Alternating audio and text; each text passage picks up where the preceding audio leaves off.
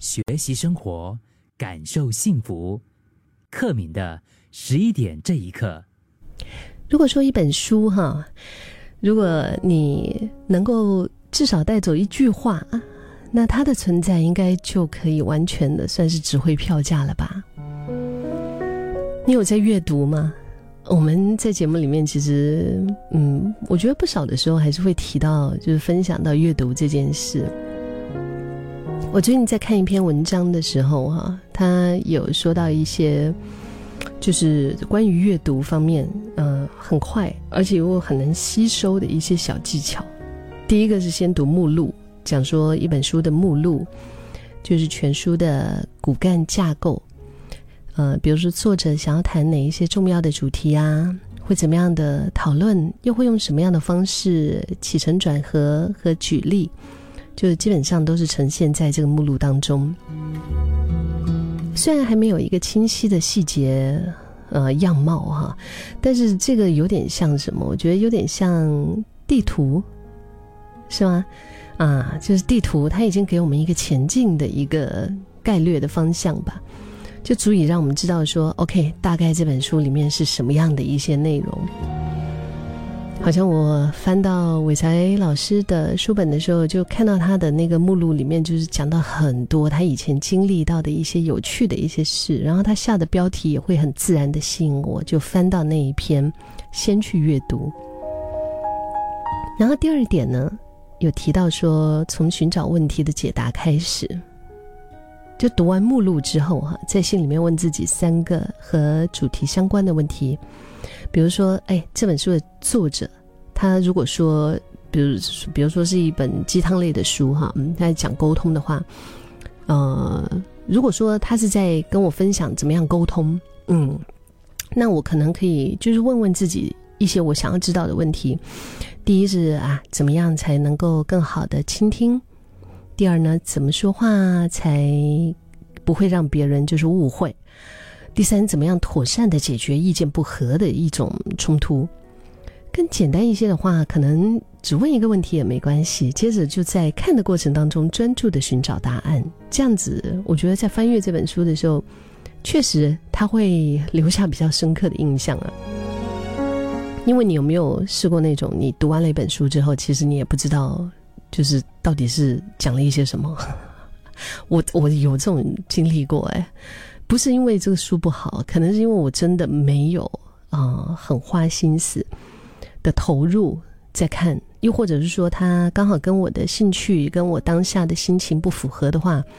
你知道，你就是读完了一遍之后，你只是觉得你看了一堆的文字，然后一点都没有进去到你的心里面、你的脑里面。第三点呢，他分享到说，先略读，就大概看一下，然后呢后细读，然后大量看同领域。哦，这个我喜欢的，我经常会这样子，先略读，拿到一本诗集，然后我先略读一遍，然后呢就一可能一鼓作气哈，略读完了之后呢，然后我再慢慢的读，慢慢的品吧，品尝。然后在某一些可能我特别喜欢的部分，我就会在同样那个部分呢，就大量的又在重复的看。像我们人体呃里面，我们这个大脑的学习效果，它在医学方面也常常强调说是需要层层堆叠上去的。就是当我们第一次接触某一个陌生领域的时候，一开始可能我们就想要有意识的吸收。那那种吸收是比较辛苦的，是比较硬的，是比较不会留下印象的。那与其一页页细细思考，害我们大脑可能很容易就是突然间超载哈，overload，然后他就 give up 了，就引发放弃嘛。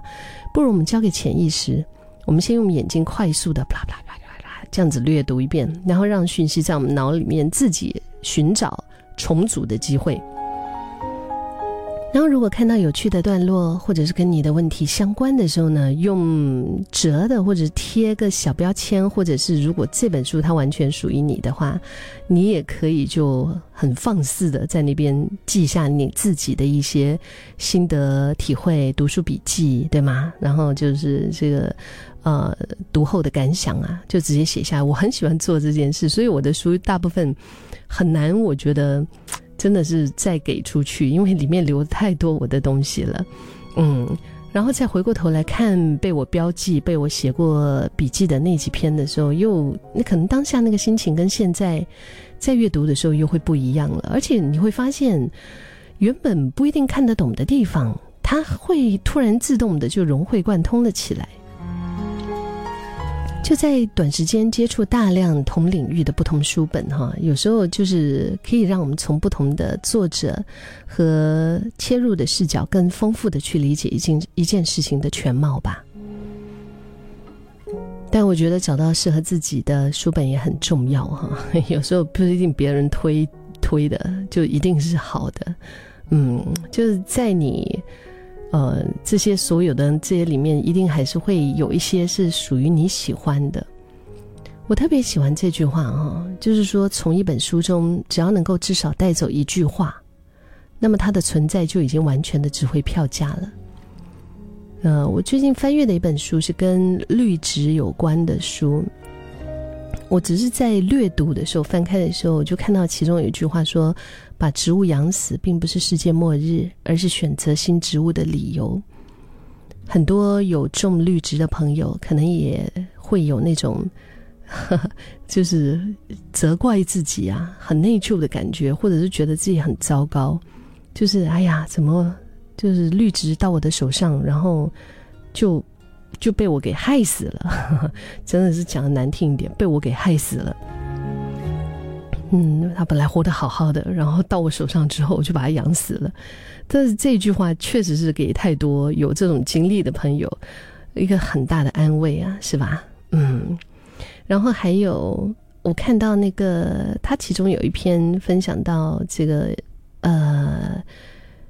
就是印度榕这种植物。印度榕这种植物也是很奇妙的一种植物，我看了之后我好喜欢哦，我自己好想要养一盆。而且它在印度，它是叫做活着的桥啊，就是就是印度榕它的根系长成的，把榕树种在河两岸，然后呢用空心的树干，就是随着时间的这个朽烂消失来引导根系生长，然后十几年之后呢，这个根系足够的强壮啊，人们就可以从。这个桥，这个根的上面走到对岸去，它是一个活着的桥啊，太酷了！我看了之后，我觉得哇，好厉害哦！而且印度榕有很多的优点，除了它深深深绿色的那个叶片很有光泽、很美之外呢，而且它还有呃净化空气的作用，因为除甲醛方面它也是挺有效的哈。所以这个确实是 有多久？的朋友，有多久你没有翻阅一本让你觉得心感觉到舒服和营养的书籍了呢？